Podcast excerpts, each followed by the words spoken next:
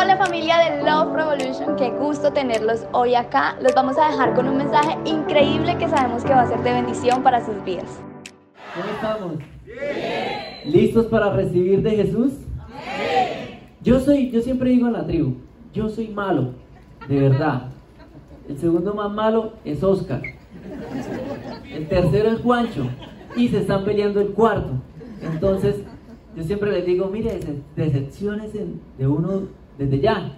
Para que cuando uno haga algo, pues ya están decepcionados. Entonces ya no hay de qué más decepcionarse. Ya ustedes saben a qué también van a tenerse. Y, ¿Por qué lo digo? Porque a veces de pronto uno aquí mete a, a Moisés en el arca, sacrifica al hijo de Matusalén, ¿cierto? O sea, uno no sé, o pone de pronto a Judas a caminar sobre el agua, algo hace, pero gracias por la disposición de sus corazones y yo quiero que ustedes como que ahí mientras eh, eh, van a estar, puedan decirle como a Dios que, que Dios les hable, porque gente no cambia gente, pero Jesús a través de la gente sí cambia, transforma, trae vida, trae paz. Y eso es lo que Jesús puede hacer en esta mañana si en tu corazón estás dispuesto a recibir lo que Él tiene para ti. Amén. ¿Y cuántos están felices porque el primero de marzo cumplimos como iglesia tres años de haber aperturado y creo que eso merece un fuerte aplauso.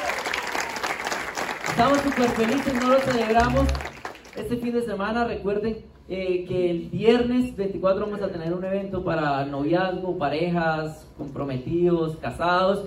Y el 26 estaremos donde?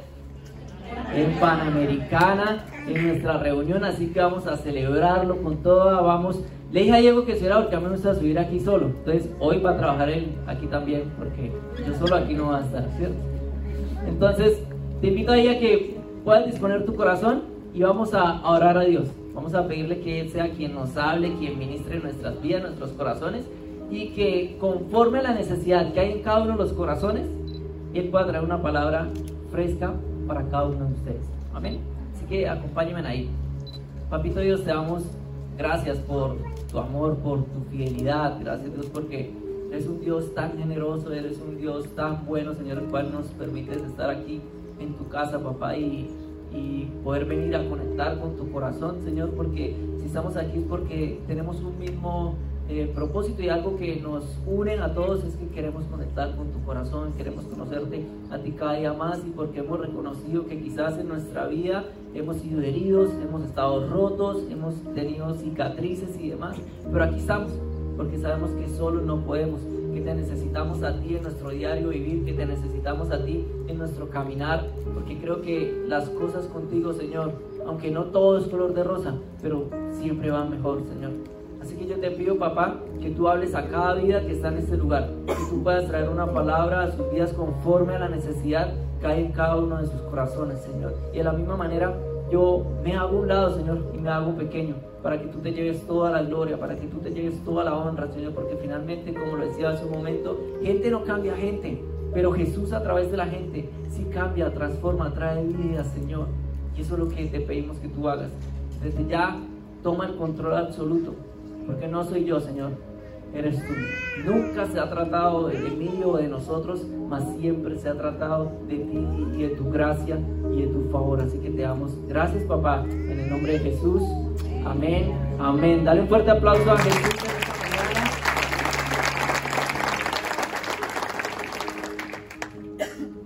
Bueno, quiero leer un pasaje el cual eh, desde el momento en el que me dijeron que tenía el privilegio de venir y compartir. ¿Se acuerdan la vez pasada? Yo llegué y dije una bienaventuranza que era bienaventurado a los que predican corto porque los vuelven a invitar, como que prediquen corto y volvieron a invitar. Pero he estado súper inquieto con, con esto en mi corazón porque es algo que, que me siento muy reflejado, la verdad. No voy a hablar de algo en lo que pronto no sé, por ejemplo, hablar, no sé, de de matrimonios, porque todavía no estoy casado, ya casi les Ténganme fe y oren mucho. Pero, pero hay un tema que a mí me encanta y, es la gracia. A veces la gracia, creemos que la gracia es solamente eh, cuando hablamos de, de pecado, pero finalmente la gracia lo que significa es que tú recibes algo que tú no mereces. Entonces la gracia es un favor inmerecido, es algo que tú recibes no porque tú seas bueno, que yo soy malo, pero Dios sí es bueno. Y la gracia trata de eso, de que Dios nos da un regalo que tú y yo no merecemos. Y esa es la gracia, ese es el favor de, de Dios. Y, y, este pasaje dice, en primera de Juan 14, dice, y aquel verbo fue hecho carne y habitó entre nosotros y vimos su gloria, gloria como del unigénito del Padre, lleno de gracia y de verdad. ¿Lleno de qué? Ustedes van a decir gracias y ustedes van a decir. Y todos vamos a decir gloria. ¿Listo? Lleno de gracia, verdad gloria. Listo. Ténganlo ahí, ténganlo ahí, que no les vaya bien.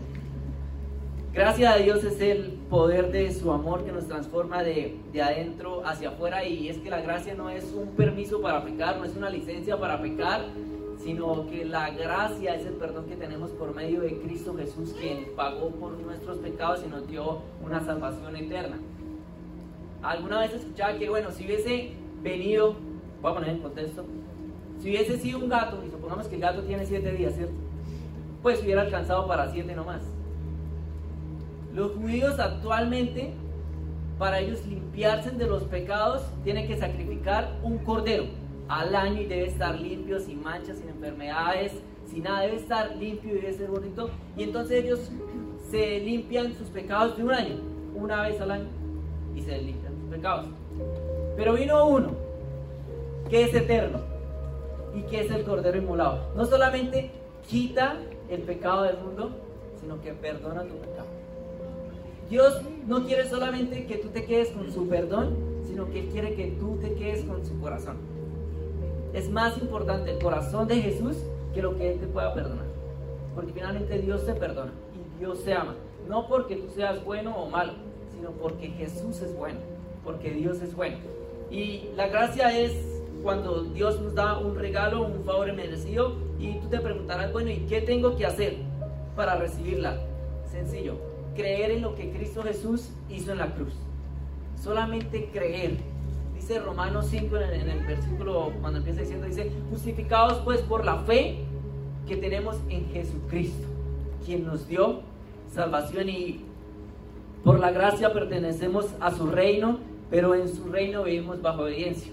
Por eso decía hace un momento que la gracia no es una licencia para pecar y la gracia no solamente está enfocada en si pecas o no pecas, la gracia es que tú recibes algo que no mereces y es algo que vamos a, a, a, a tratar. Y mi fe en la gracia de Dios hace que Él me transforme de adentro hacia afuera. Cuando tú crees en Jesús, la gracia no te transforma de afuera hacia adentro, sino que te transforma de adentro hacia afuera, porque eso es lo que hace nuestro Señor Jesús. Nos cambia, no físicamente, algunos son más feitos que otros, pero por la gracia Dios nos transforma de adentro hacia afuera. Igual no se acomplejen. Cuando Jesús venga, dice la Biblia que nuestros cuerpos van a ser transformados. Aquí sí que el que era feito ahora ser súper rico. Entonces ahí tenemos, tenemos ventaja, tenemos ventaja ahí en, en eso. Y estos días conversaba con, con un amigo y, y hablábamos de, de, de, de Jesús y hacíamos unas preguntas acerca del, Apocalipsis, esto no tiene que ver, lo decir. Y eh, yo le decía, es que en el Apocalipsis, el Jesús que se nos es revelado, dice en Apocalipsis que Juan al instante estaba delante del trono de Dios en el Espíritu y que lo vio y empieza a dar una descripción de Jesús y yo se la voy a dar a, ustedes. Dice que Él está en, en el trono, que su cabello es largo y blanco, que sus ojos son como llamas de fuego que de su boca sale una espada de doble filo, que sus vestiduras son blancas como la nieve, súper blancas, blancas, blancas, que está ceñido de bronce y que viene en su caballo blanco. El Jesús el cual vemos en las películas, ¿sí? Es un Jesús increíble que nos enamora. Pero cuando empezamos a conocerle un poco más, nos damos cuenta que muy poco le conocemos. Y el Jesús Rey el que reina ahorita, que está reinando, que está sentado al lado de, Dios Padre, ese Jesús, cuando regrese, no va a ser el Jesús manso. Viene un rey. Y ese rey va a establecer su trono aquí en la tierra.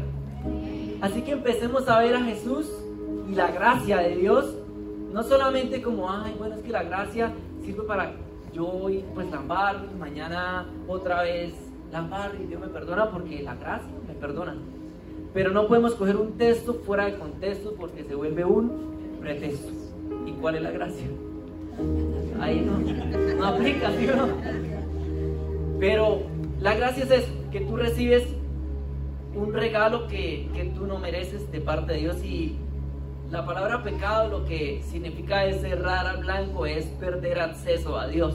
Entonces cuando tú y yo fallamos, pues perdemos acceso a Dios, pero por la gracia de, Jesús podemos volver, como dice Pablo, acerquémonos pues confiadamente al trono de la gracia. Y Jesucristo vino lleno de gracia y, y el problema es que mucha gente primero aplica la verdad y luego tiene gracia. Ya no les gustó tanto. Pero es verdad. ¿Por qué le digo? Porque a mí me ha pasado. Hay mucha gente que tú vas porque confías en alguien y tú vas, entonces tú quieres eh, ser vulnerable porque tú quieres contarle lo que te pasó, lo que tú hiciste y te coge y tome, tome, tome, tome y pero vamos a orar. Pero la Biblia dice que Jesucristo vino de lleno de y verdad. ¿Qué está primero? Tener gracia. Yo a veces comparto en la tribu que en nosotros, bueno, por lo menos en la tribu de nosotros está prohibido juzgar. Mateo 7.1 dice no juzguéis para que no seáis juzgados. Y Mateo 7.7, número perfecto, dice pidan y se os dará, busquen y hallarán, toquen y se les abrirá, ¿cierto? Pero queremos el 7.7 y nos volamos el 7.1. No juzgamos. Queremos siete, siete, y pedimos, y pedimos, y pedimos, y pedimos, y, aún así Dios nos da. Pero que no se nos olvide el 7-1 que hay que pasar primero por ahí, y es no juzgar. Yo les digo, la persona cuando falla, primero el Espíritu Santo le dice que estuvo mal. Segundo, su conciencia le dicta que estuvo mal.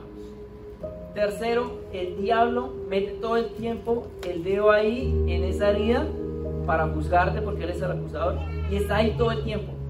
Y yo le he dicho, yo no quiero ser el cuarto.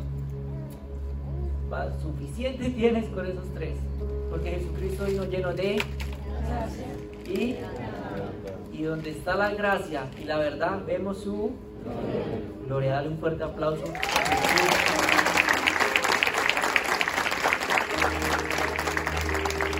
Y he titulado este mensaje Gracia inválida. Van a entender luego por qué. Y el, primer punto que quiero tocar es gracia sobre, sobre gracia. Y, y, estuve viendo que en la Biblia hay una persona que tuvo un conflicto emocional como todos nosotros en algún momento lo hemos tenido. Dice Pablo que tuvo, le dice la Biblia que Pablo tuvo un conflicto emocional y en Romanos 7, 18 al 24 dice, yo sé que en mí, es decir, en mi naturaleza pecaminosa, nada bueno habita aunque deseo hacer lo bueno, no soy capaz de hacerlo. De hecho, no hago el bien que quiero, sino el mal que no quiero. Y si hago lo que no quiero, ya no soy yo quien lo hace, sino el pecado que habita en mí. ¿Cuántos han estado ahí? Que queremos hacer lo bueno, pero terminamos haciendo lo malo, ¿cierto? Nosotros queremos, nuestro espíritu quiere hacer lo bueno, pero finalmente nuestra naturaleza pecaminosa nos lleva a hacer lo malo. dice, así que descubro esta ley que cuando quiero hacer el bien me acompaña el mal, porque en lo íntimo de mi ser me deleito en la ley de Dios, pero me doy cuenta de que en los miembros de mi cuerpo hay otra ley, que es la ley del pecado. Esta ley lucha contra la de mi mente y me tiene cautivo. Soy un pobre miserable. ¿Quién me librará de ese cuerpo mortal? Y saben, muchos de nosotros eh, durante años hemos estado, estado atados a la ley de la religión porque la religión te dice, tú no puedes decirte así, tú no puedes estar de esa manera, tú no te puedes sentir de, de manera, tú no puedes hablar de esta manera. Y hemos estado ahí atados conforme a lo que la religión muchas veces, muchas veces nos ha dictado y es que algo que más nos dicta es que tú no eres suficientemente bueno para venir a la iglesia. Tú no eres suficientemente bueno para inspirar a otros. Tú no eres suficientemente bueno para estar aquí en este lugar. Tú no eres suficientemente bueno para adquirir tu negocio o tu empresa y no eres suficientemente bueno, te está diciendo constantemente. Pero finalmente no nos basamos en lo, en lo que la religión dice, sino que nos basamos en lo que Cristo Jesús hizo por nosotros. Y fue darnos perdón, fue darnos gracia y favor por medio de lo que hizo en la cruz del Calvario, no para que la religión nos juzgue, porque la religión nos dice la lista de las cosas que tú tienes que hacer para acercarte a Dios. Pero el Evangelio y Cristo Jesús nos dice la lista de las cosas que Jesús hizo para acercarse a nosotros. Te voy a volver a repetir. La religión nos dice la lista de las cosas que tú y yo tenemos que hacer para acercarnos a Dios. Pero el Evangelio nos dice la lista de las cosas que Jesús hizo por nosotros para acercarse.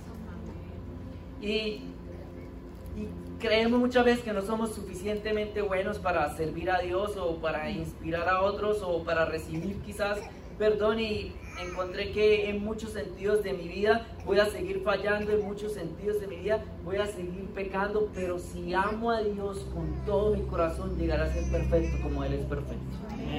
En muchos sentidos de mi vida voy a seguir fallando. Tú y yo, más yo que ustedes.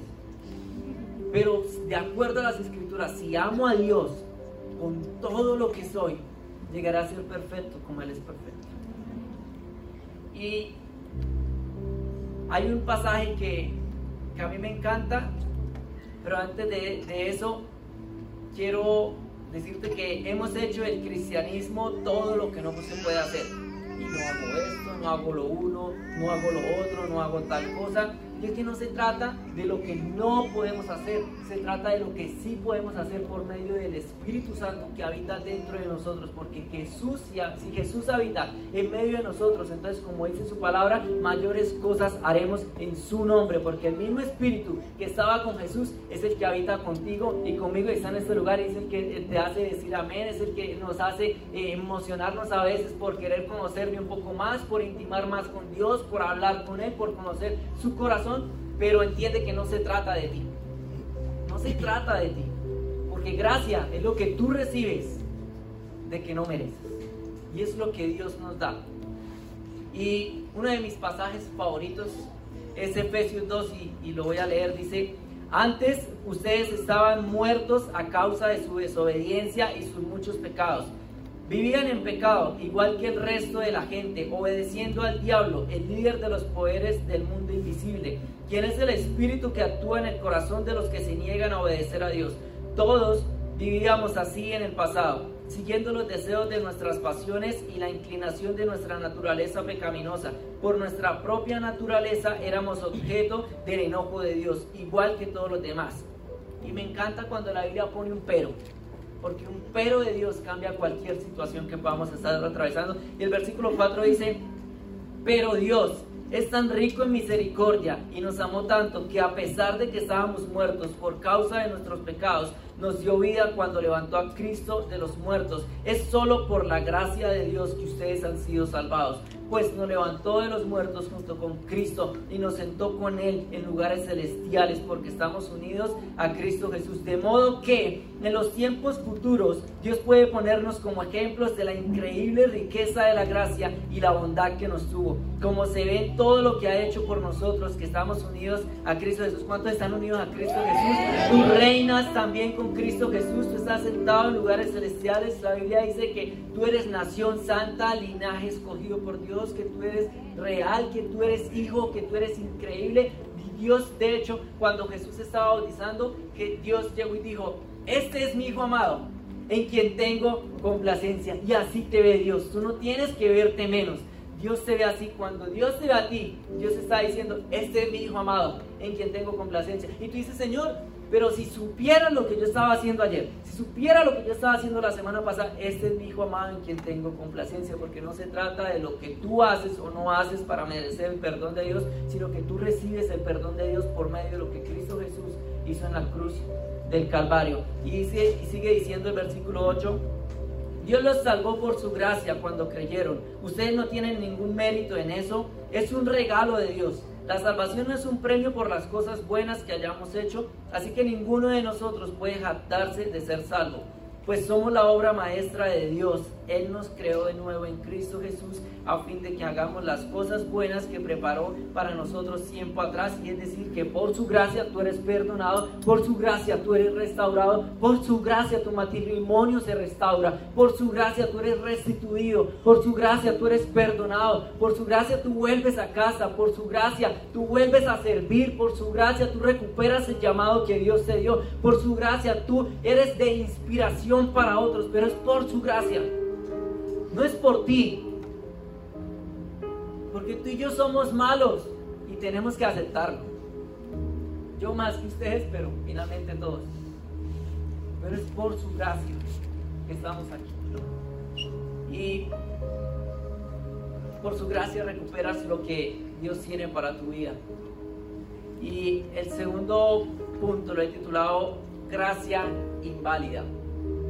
Y en segundo de Samuel 4:4, antes de que me corrijan, del Antiguo Testamento son libros. En el Nuevo Testamento son epístolas, por eso se dice primero en el antiguo, porque no es primera de Samuel, sino primer libro de Samuel, y en el segundo son epístolas, por eso se dice segunda de Corintios, o bueno, las demás que hay. Entonces, en primero de Samuel 4:4 dice, ahora bien, Jonatán, hijo de Saúl, tenía un hijo llamado Mefiboset. Primero nombre feo. Ni en kids dicen, ay, vamos a hablar de Mefiboset. Yo no me imagino a los niños alegrándose. ¿Quién es ese? Y hay otro nombre raro, ¿no? Está Nabucodonosor. Ahí ustedes a aprender cuando el pastor dice que bienvenidos a esta iglesia super, super otra macropenta genial, maravillosa. Bueno, ahí se, con Nabucodonosor va, va practicando un poco. Dice, Mefiboset, que era inválido de los dos pies. Cuando Mefiboset tenía cinco años de edad, llegó de Jezreel la noticia de que Saúl y Jonatán habían muerto. Entonces su niñera tomó a Mefiboset y huyó con él. Pero con las prisas de la huida, este se cayó y quedó inválido. Y vamos a 2 Samuel 9, del 1 al 13, y dice: El rey David averiguó si había alguien de la familia de Saúl a quien pudiera beneficiar en memoria de Jonatán, su mejor amigo. Y como la familia de Saúl había tenido un administrador que se llamaba Siba, mandaron a llamarlo. Cuando Siba se presentó ante David, este le preguntó, ¿tú eres Siba? A las órdenes, su majestad, respondió. No queda nadie de la familia de Saúl a quien yo pueda beneficiar en el nombre de Dios, volvió a preguntar el rey. Sí, su majestad, todavía queda, todavía le queda a Jonatán un hijo inválido, le respondió Siba. ¿Y dónde está? En Lodebar vive en casa de Maquir, hijo de Amiel. Y lo de Bar significa, en, si usted busca en San Google, San Google, ahí usted le responde dudas, inquietudes. Lo de Bar significa tierra sin expectativa, tierra sin pastos, sin sueños, sin nada. Nada prospera en lo de Bar. Y Mefiboset, a causa de que la niñera lo dejó caer, Mefiboset estuvo allá porque en el reinado su abuelo Saúl y su papá Jonatán murieron y la niñera por tener prisa de que los iban a matar, pues cogió a Mefiboset y se fue y lo dejó caer y se fueron luego para Lodebar. Entonces el rey David mandó a buscarlo a casa de Maquir, hijo de Amiel, en Lodebar. Cuando Mefiboset, que era hijo de Jonatán y nieto de Saúl, estuvo en presencia de David, se inclinó ante él, rostro en tierra. ¿Tú eres Mefiboset? le preguntó David. A las órdenes, su majestad, respondió. No temas, pues en memoria de tu padre Jonatán he decidido beneficiarte. Voy a devolverte todas las tierras que pertenecían a tu abuelo Saúl y ahora en adelante te sentarás en mi mesa. Mefiboset se inclinó y dijo, ¿quién es este siervo suyo para que su majestad se fije en él? Sino algo más que un perro muerto. En la antigüedad y en el Medio Oriente, un perro era como, era pues como lo más bajo de la cadena alimenticia sin discriminar, sin herir susceptibilidades, pero es, es verdad. Y es como lo más bajo de la cadena alimenticia y es como decir una rata, ¿sí? Para, para nosotros. Y eso significaba, y ahora eso súmele que él se dice perro muerto.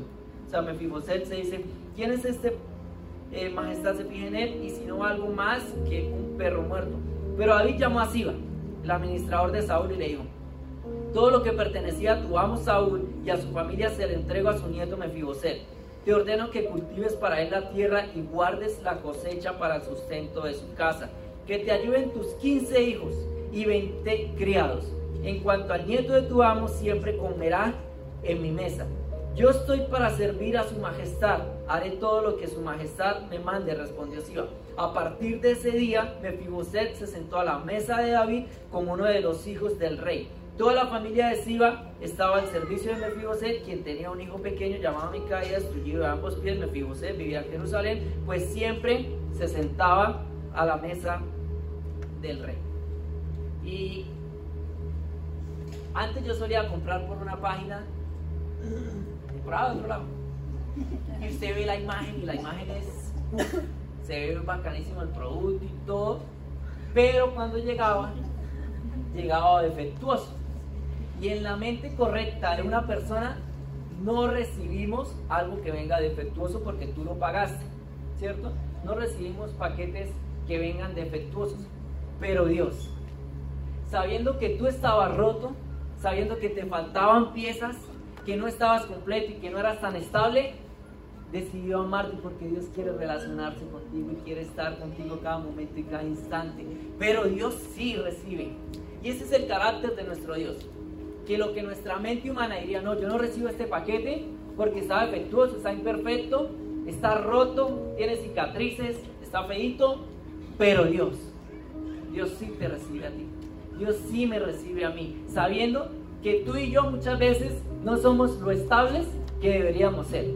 Pero Dios, si nos, nos recibe y nadie en la mente correcta aceptaría un paquete defectuoso, pero Dios, sabiendo que no traías todas las piezas, quiere estar contigo y te dice, ven, acércate a mí, ven, relacionate conmigo. No me importa tú cómo vengas, me importa es tu corazón. Quiero amarte, quiero abrazarte, quiero cargarte y no tienes que caminar esto solo, pues yo quiero estar contigo. ¿Saben? Dios siendo Dios, quiere relacionarse contigo, eso, eso te debe hablar mucho a ti. Dios siendo Dios Todopoderoso, se quiere relacionar contigo. El Jesús Rey del que habla Apocalipsis, ese Rey que está sentado en el trono, ese Jesús se quiere relacionar contigo.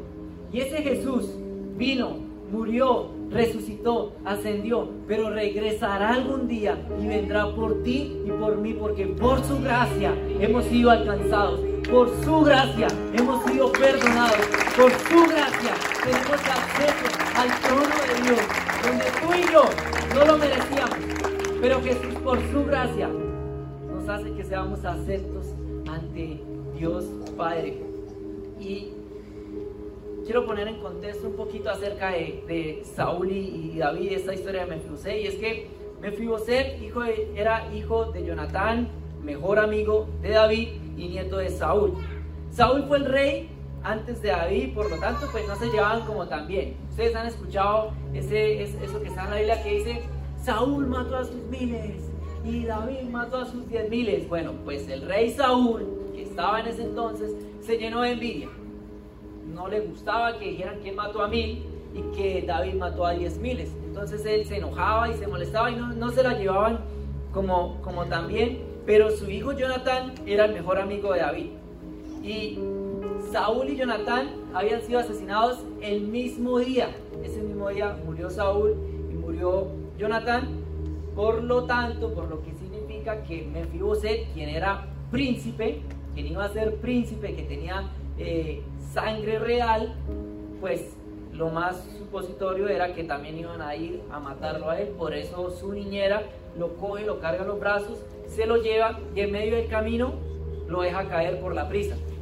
Pero cuando se cae, pues queda inválido y en ese entonces, a la edad de 5 años, primero tenía 5 años, y en, esa, en ese tiempo pues no había hospital. Entonces yo supongo que cogió, lo, amarró y lo cargó y se lo llevó y no había silla de rueda, ni muleta, ni nada. Entonces él creció toda su vida en su condición de paralítico. Pero en aquel entonces pues no había hospitales ni nada, por lo cual el niño creció con una discapacidad. Pero Mefiboset tenía sangre real, era príncipe. Pero por el descuido de una persona, que lo dejó caer, una persona en quien él confiaba, pero como dirían por ahí, por hacer más hizo menos. La niñera le pasó eso, por hacer más hizo menos. Lo dejó caer y Mefiboset creció inválido y pasó de ser príncipe a ser inválido. Pasó de tenerlo todo a no tener nada. Y todos sus sueños y aspiraciones desaparecieron porque alguien en quien él confiaba lo dejó caer. Y sabes, muchos de nosotros estamos acá, pero en nuestro corazón hay dolor, porque alguien en quien tú confiabas te dejó caer. Quizás fue una relación, quizás fue un amigo, un papá que de pronto te hirió, te lastimó o nunca estuvo y hay dolor en tu corazón. Y entonces cuando tú te acuerdas de eso, eres un poco orgulloso y como que te molestas y no quieres hablar de esas cosas, pero alguien en quien tú confiabas, un amigo, un líder o un pastor de tu otra iglesia, te lastimó. Y hay dolor en tu corazón. Y quizás desde ese entonces tú te has estado arrastrando como Mefiboset, te has estado arrastrado en el sueño porque todos los sueños que tú tenías se perdieron o los echaste al olvido porque en alguien en quien tú confiabas te dejó caer. Y hay dolor en tu corazón. Porque tú dices, ay, pero es que tal persona me lastimó, tal cosa, y ¿saben? El descuido, la maldad de otra persona te causó dolor. Y llegaste aquí a la iglesia y Dios te pone frente a gente increíble, gente maravillosa, líderes, los de la alabanza, los voluntarios, ustedes mismos te relacionan con personas y tú estás ahí y te invitan a soñar, te invitan a creer nuevamente en Dios. Tú tienes un liderazgo, tú tienes un llamado, tú tienes un propósito, pero como hay orgullo en tu corazón, dice, así estoy bien. Porque alguien en quien tú confiabas te dejó caer y a causa de esa herida y de ese golpe, tú sigues herido y lastimado actualmente. Y a veces decimos como, como no, es que, es que las iglesias están llenas de hipócritas. Te tengo una noticia, aquí todavía hay más cupos para que usted también pueda venir. Aquí hay más cupos si alguien le llega a decir, ay, no es que allá en la iglesia van por hipócritas, bienvenido. Usted también puede venir aquí, aquí es aceptado también. Aquí todos somos, somos, todos somos así. Y llegaste aquí a esta iglesia y te estás arrastrando quizás en tus dolores, en lo que tú estabas pasando. Porque alguien en que tú confiabas te lastimó y quizás tu papá te abandonó de niño o nunca estuvo contigo y hay resentimiento hacia Dios porque no lo puedes ver como papá porque no tuviste papá. Pero hay dolor en tu corazón, hay dolor en ti. Y saben, no todos son malas noticias. Hay libertad para tu vida, hay esperanza para tu vida, hay una nueva oportunidad para tu vida. ¿Qué necesitas hacer? Acercarte a Jesús. Acerquémonos pues confiadamente al trono de la gracia. Tú te acercas y no tienes que dejar nada. Simplemente te acercas y dejas que Dios te limpie, dejas que Dios haga lo que Él tiene que hacer para restaurar tu pasado, para sanar tu pasado, para librarte de tu pasado. Pero en Cristo Jesús hay esperanza, en Cristo Jesús hay nuevas oportunidades, en Cristo Jesús hay un futuro brillante que está esperando por ti y por mí. Pero solo en Cristo Jesús. Pero hay dolor en tu corazón. Y hay orgullo porque a veces no somos libres porque somos orgullosos. Y yo era también orgulloso. Bueno, yo ya les dije, yo soy más malo que ustedes, no se sorprendan de nada, ¿cierto? Hay orgullo en, en nuestro corazón y creemos que somos los únicos que estamos pasando por una situación. Entonces, alguien te lastimó entonces tú caes en la conmiseración y empiezas como, no, pero es que si usted supiera a mí lo que me hicieron y yo no voy a la iglesia porque a mí me hicieron esto y yo no confío en nadie porque a mí mi anterior pareja me lastimó y yo no confío en los señores porque a mí mi papá hizo tal cosa o mi mamá hizo tal cosa y tú no confías porque hay orgullo en tu corazón. Y creemos que somos los únicos que estamos en esa condición. Pero tú que llegaste a esta iglesia y que te estás arrastrando en tu dolor, dolor causado por alguien en quien tú confiabas y te dejó caer y te lastimó. En esta iglesia hay líderes que están a un mensaje de texto, a una llamada, dispuestos a ayudarte, dispuestos a cargar con tu dolor.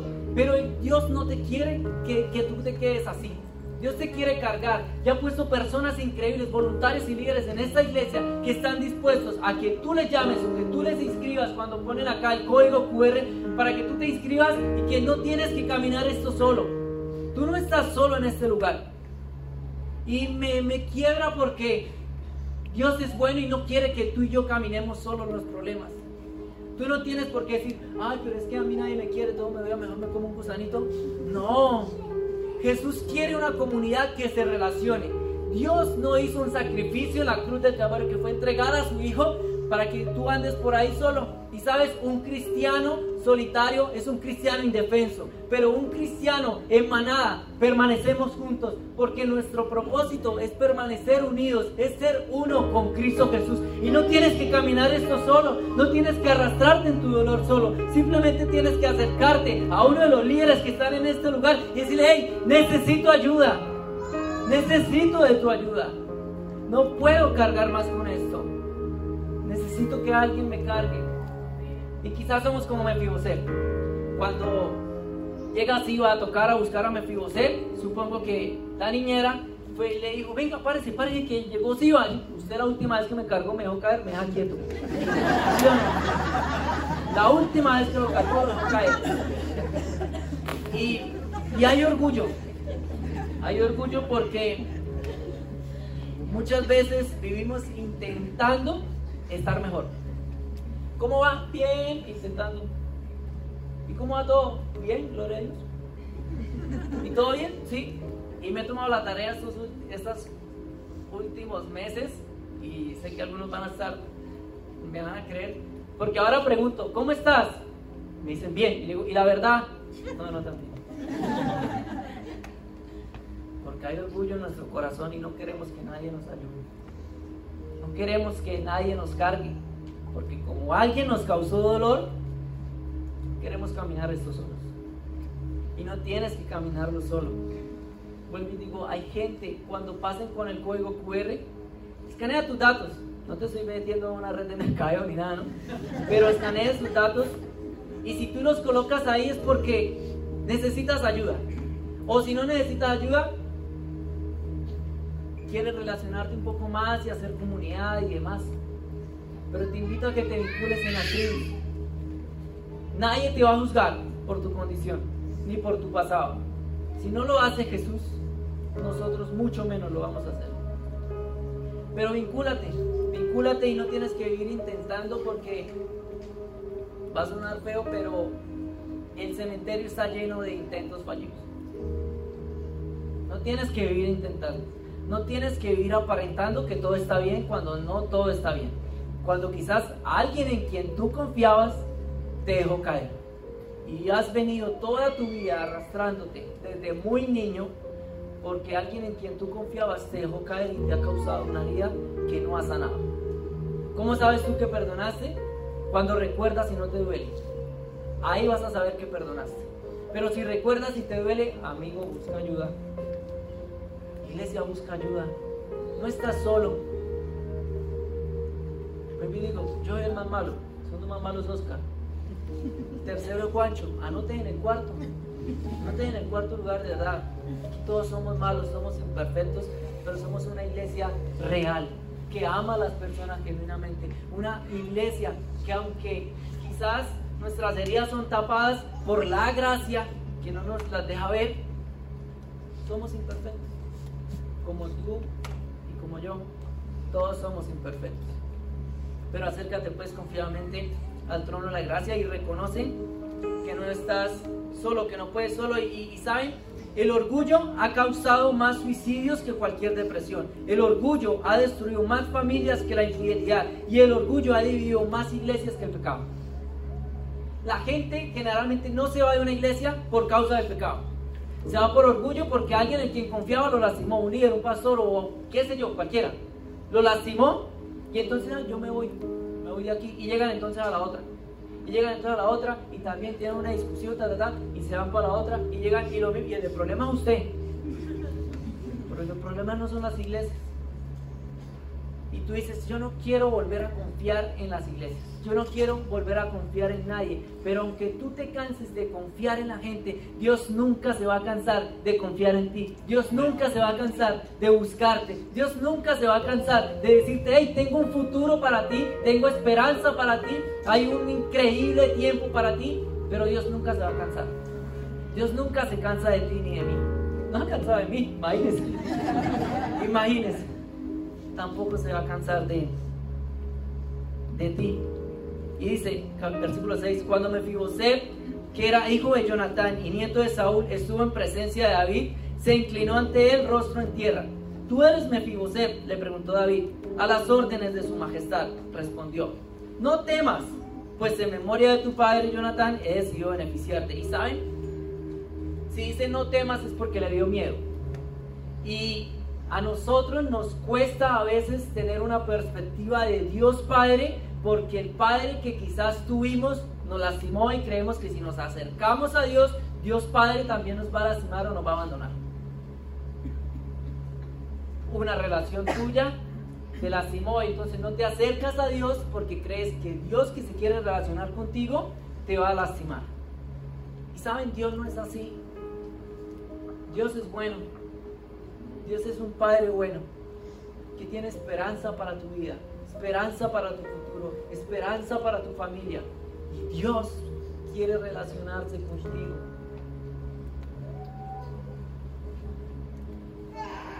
La figura que Mefiboset tenía era una que lo había dejado caer toda su vida.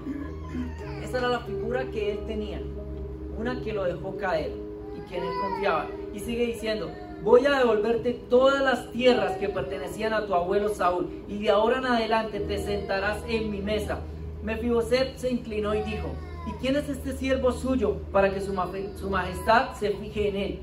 sino algo más que un perro muerto. Pero David llamó a Siba, el administrador de Saúl, y le dijo, todo lo que pertenecía a tu amo Saúl y a su familia, se lo entrego a su nieto Mefiboset. Dios te quiere devolver lo que te pertenecía, pero que tú abandonaste porque alguien en quien tú confiabas te dejó caer. Y saben, ese es el carácter de nuestro Dios. Dios nos llama de un segundo plano a un primer plano, de donde no éramos nada a donde lo somos todos con Él. Y hay una historia, sé que ustedes han escuchado las crónicas de Narnia, ¿cierto? Fueron escritas por C.S. Lewis y dice que en las crónicas de Narnia me causó algo curiosidad. Dice que hay cuatro huérfanos. Vamos a poner la, imagen, Jerika. Hay cuatro huérfanos. Susan, ¿cierto? ¿Se saben los nombres o algo? Bueno, yo lo voy a decir, yo lo voy a decir. Susan, la reina gentil, Edmund, el rey justo, Lucy, la reina valiente, Peter, el magnífico. Y ellos son huérfanos a causa de una guerra que hubo. Pero cierto día llegan a la casa de un profesor y pasan el ropero y el importante en ese mundo de Narnia no es el presidente, es un león llamado Aslan. Y aquí, detrás del ropero, son huérfanos, pero aquí son reyes. Eso es lo que Dios hace contigo y conmigo. Nos llama de un segundo plano a un primer plano. Antes del ropero son huérfanos, pero pasan y son reyes. Y el importante no es el presidente de ese lugar, el importante es un león llamado Aslan. Y en nosotros el importante se llama Cristo Jesús, el que era, el que es el que ha a venir y el que reina por los siglos de los siglos. Ese es el Dios que tú y yo tenemos el carácter de nuestro Dios. Un Dios que te llama de un segundo plano a un primer plano. Diego, no pare. Ese es el carácter de nuestro Dios. Dios nos llama de un segundo plano a un primer plano. Y tengo un pensamiento personal. La Biblia no lo dice. Pero tengo un pensamiento personal. Quizás me fibose dos hombres voluntarios, ya. Dos hombres, dos hombres, dos hombres. Listo. Sienta acá, sienta acá. Listo, Carlitos. Hágase aquí, aquí. Bueno, aquí, aquí. Aquí, aquí, aquí. Dice la Biblia. Vamos a imaginar que es una mesa, ¿sí o no? Dice la Biblia que Mefiboset se sentó, ¿cierto? Se sentó en la mesa. No lo, esto, esta parte que va a decir no lo dice la Biblia, pero supongamos que sí. A mí me gusta imaginarla se sentó en la mesa con David, el rey. Y David, rey, tiene unos hijos que son príncipes. Quizás Salomón y Anón. ¿Cierto? y ellos están ahí, pero él se siente indigno, porque ellos son príncipes. Aunque él también es príncipe por tener sangre real de su abuelo Saúl, rey, él se siente indigno y está en la mesa con ellos dos. Y se siente indigno porque dice, no, pero ellos están bien, son príncipes, están bien vestidos y yo soy inválido. Pero lo que ocurre ahí es que Dios te llama a sentarte en su mesa porque tú también eres príncipe. Tú también reinas con Cristo Jesús. Y nuestro hermano mayor es Cristo Jesús. O sea que en su mesa hay un lugar para ti. En su mesa hay un lugar para nuestras vidas. En su mesa siempre hay un lugar para nosotros. Y en esta iglesia hay muchos lugares para ti. Y algún día vamos a estar en la mesa del rey. Vamos a estar en el cielo. Cuando Jesús venga por nosotros. Y vamos a estar sentados en su mesa al lado de héroes de la fe. Vamos a estar sentados en la mesa al lado de hombres increíbles y mujeres increíbles, pero finalmente todos como hijos en la mesa con el rey. Denle un fuerte aplauso a ellos.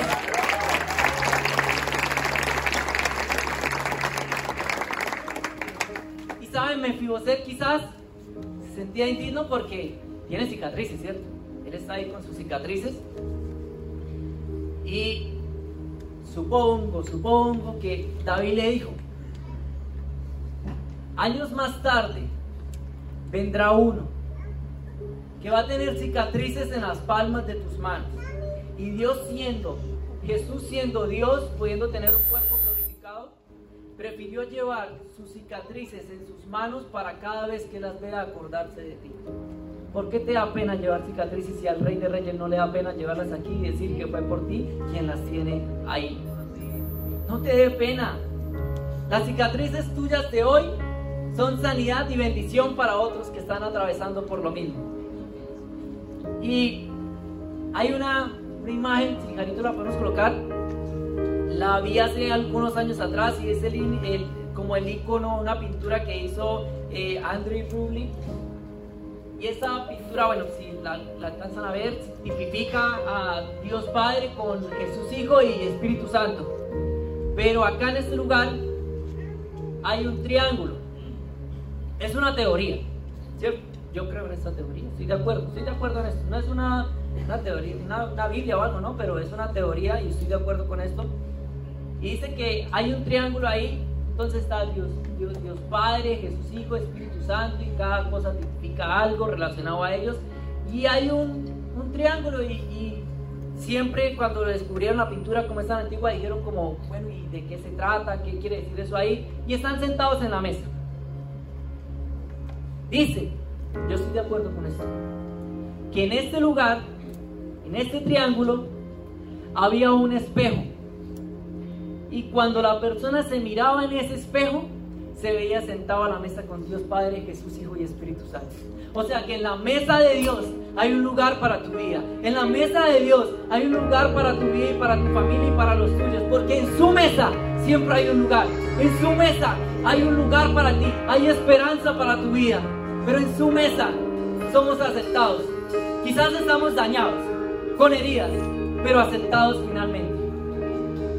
No importa las heridas que tengas, finalmente eres aceptado. Y voy corriendo porque ya se los de la alabanza, se termine rápido. Tercer punto es gracia y favor divino. ¿Están listos para esto? Diría al pastor, vamos a echarle ganas, ¿cierto? Dice que en Génesis 48, Jacob manda llamar a todos sus hijos, Jacob padre de José, y los manda a llamar y ya está un poco viejo y va a darles la bendición. Y la bendición, la doble bendición, era siempre para el hijo mayor. Entonces Jacob llama a José y le dice a José, pero trae también a tus hijos. José había tenido unos hijos con una egipcia, o sea, los hijos de José eran de una cultura pagana, o sea, no podían venir ahí, pero Jacob le dice que él los va a adoptar como sus hijos. Y entonces llega José y, lo trae y los pone enfrente a, a Jacob, pone a su hijo mayor y a su hijo menor, y a ellos no les correspondía todavía. Entonces pone al mayor en la derecha y a Efraín en la izquierda, porque la bendición debía ser con la derecha para el mayor.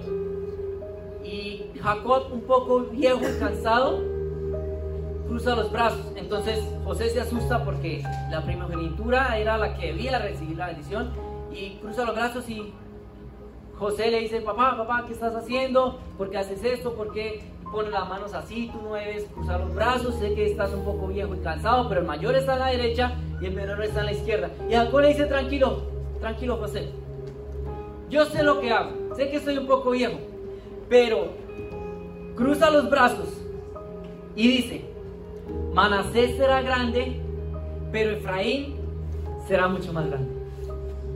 Le dio la doble bendición al menor. Ahora, a ellos no les correspondía todavía, sino 40 años más tarde que fuera el relevo. Pero esto es lo que hace Dios. Te llama de un segundo plano a un primer plano. ¿Saben quién es nuestro hermano mayor? Jesús. Está Jesús en la cruz del Calvario y él merecía todo lo bueno. Y el Padre en la cruz del Calvario cruza sus brazos. Y lo que, Jesús merecía, siendo Él bueno, siendo Él increíble, siendo Él extraordinario, siendo Él admirable, siendo rey, siendo príncipe, siendo consejero, siendo el alfa, el omega, el principio del fin, Él merecía todo. Pero estando en la cruz del Calvario, Dios cruza los brazos y dice, Efraín será, Manasés será grande, pero Efraín será mucho más grande. Lo que le correspondía a Jesús, a nuestro hermano mayor, nos lo dio a nosotros. Jesús fue a la cruz desnudo para vestirnos a nosotros de su gracia. Así que no te sientas menos, porque no se me distraigan tampoco. La bendición que debía ser sobre Jesús te fue dada a ti y a mí. Jesús no merecía estar en la cruz, pero tú y yo sí. Y Dios en la cruz cruzó los brazos y lo que debía ser para nosotros fue para Jesús. Y lo que debía ser para Jesús fue dado a nosotros. Y gracias y gracias a eso estamos sentados en lugares celestiales con Cristo Jesús. ¿Puedes darle un fuerte aplauso a Dios?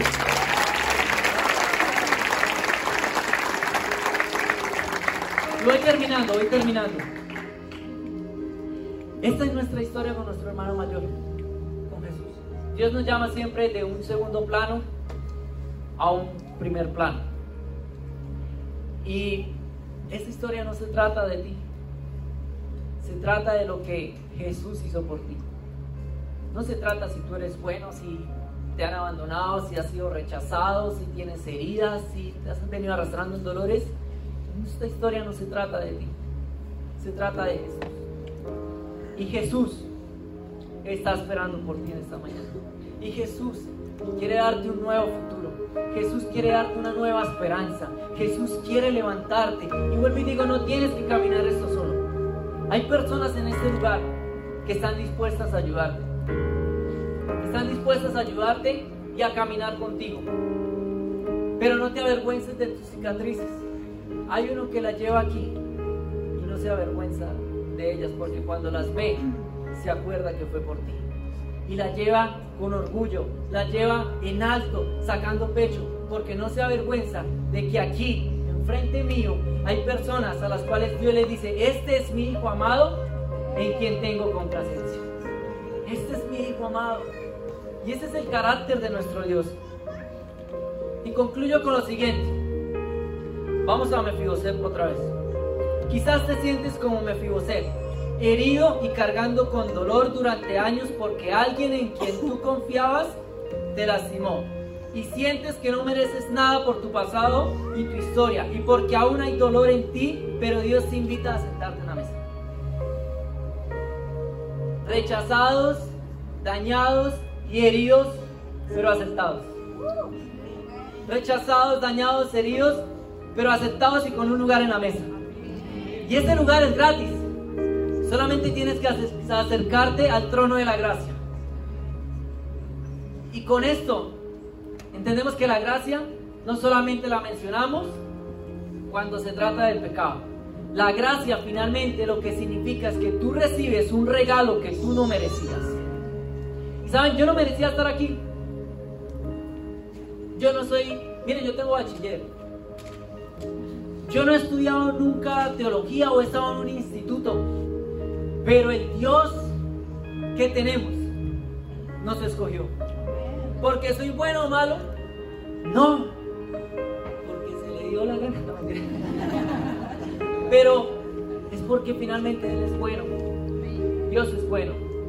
Y hay esperanza para tu futuro. Hay provisión para tu futuro. Hay más para tu futuro. Solamente cree en el Señor Jesucristo. Y vas a ver cosas extraordinarias Y no solo en la de tu vida.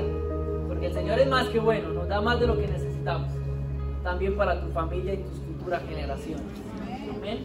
Dice, cuando me fui José, que era hijo de Jonatán y nieto de Saúl, aquí vamos a levantar todas las manos y vamos a recibir esto, ¿listo? Cuando me Mefibosé, que era hijo de Jonatán y nieto de Saúl, estuvo en presencia de David, se inclinó ante él rostro en tierra. ¿Tú eres Mefibosé? Le preguntó David. A las órdenes su majestad respondió, no temas, pues en memoria de tu padre Jonatán he decidido beneficiarte, voy a volverte todas las tierras que pertenecían a tu abuelo Saúl y de ahora en adelante te sentarás en mi mesa. Tú y yo, de ahora en adelante, si te sentías indigno, nos vamos a sentar en la mesa. Nos vamos a sentar en la mesa, no sintiéndonos de que, ay, somos paralíticos, no. La gracia te va a cubrir eso. Pero cuando se te olvide, Dios, de dónde te ha sacado, se te van a ver tus cicatrices. Entonces vuelve a la gracia. Y podemos ir fluyendo, Esto me emociona. Tampoco lo dice la Biblia. Pero me encanta. Mefiboset no había nada que él pudiera hacer para sentarse en la mesa con el rey David. Pero David pagó por su pasado para darle provisión a su futuro. Y esto me encanta más. Tú no podías hacer nada para sentarte en la mesa de Dios. Pero Cristo Jesús pagó por tu deuda del pasado para sentarte ahora en su mesa y darte provisión a su futuro. ¿Estás entendiendo? Mefiboset no podía hacer nada para merecerlo. No podía hacer nada para merecer sentarse en la mesa de David.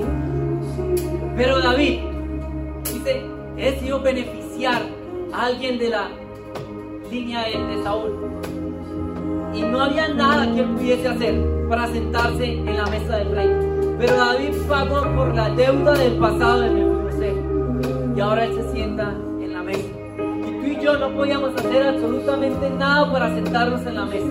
Nada, aunque lo intentes, aunque luches, aunque quieras hacer o no hacer, quieras hablar o no hablar, quieras, hagas lo que hagas, no hay nada que tú puedas hacer para que Dios te ame más ni para que Dios te ame menos. Cristo Jesús pagó por tu deuda del pasado para darte una provisión a tu futuro. ¿Cuántos dicen amén? Y si hay alguien en este lugar que pueda ponerse sobre sus pies y vamos juntos a celebrar a Jesús. Escúchenme, no tienen que caminar esto solo. Vamos a caminar con Cristo Jesús por la gracia de Él y por el favor de Él. ¿Saben? Tenemos una iglesia donde el aniversario lo vamos a hacer en otro lugar porque acá no cabemos. Pero el favor de Dios hace que estemos en otro lugar. Hay iglesias que tardan años cierta cantidad de personas o algo, y hablo de tener como entre comillas, porque finalmente Dios quiere añadir el crecimiento. Pero por el favor de Dios, la bodega nos quedó pequeña. Por el favor de Dios, este lugar nos quedó pequeño. Y con el favor de Dios, el futuro lugar nos va a quedar pequeño. Porque en el favor de Dios hay más para nuestra vida, hay más para nuestro futuro, hay más para nuestra esperanza. En Dios lo tenemos todo. Y los mejores tiempos en Cristo Jesús están por venir. Vamos, si puedes elevar esta adoración, Carlitos.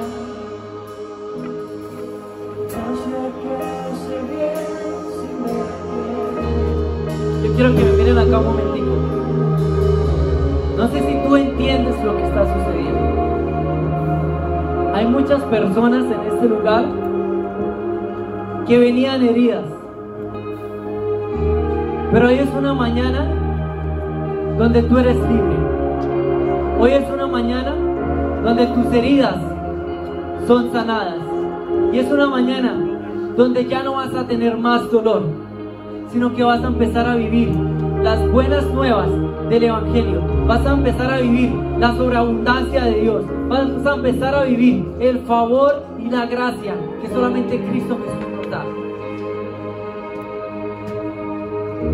Vamos a hacer algo y vamos a encender nuestros corazones. Ya Dios te perdonó y ya fuiste sanado. Pero hay una manera de consumir, cuando se da una palabra, hay una manera de consumirla y es elevándola en adoración. Y te invito a que no te fijes en quién esté a tu lado. Continúa lo tuyo con Dios. Solamente tú sabes. Pero vamos a cantar esta canción diciéndole al Espíritu Santo que nos vuelva a encender. Porque tú habías abandonado tu llamado. Habías dejado de creer en las iglesias. Y entraste por ese lugar arrastrándote en tu dolor. Pero hoy, en el nombre de Jesús, ya no vas a vivir más en esa condición. Vas a empezar a experimentar cómo el Espíritu Santo empieza a encender en tu vida ese fuego que hay en tu corazón, ese fuego que se apagó en algún instante. Y ahí con tus manitas en tu corazón, vamos a elevar esta canción en adoración, entendiendo que eres perdonado, que eres hijo y que por la gracia de Dios hay un lugar en la mesa. Yo conozco su nombre,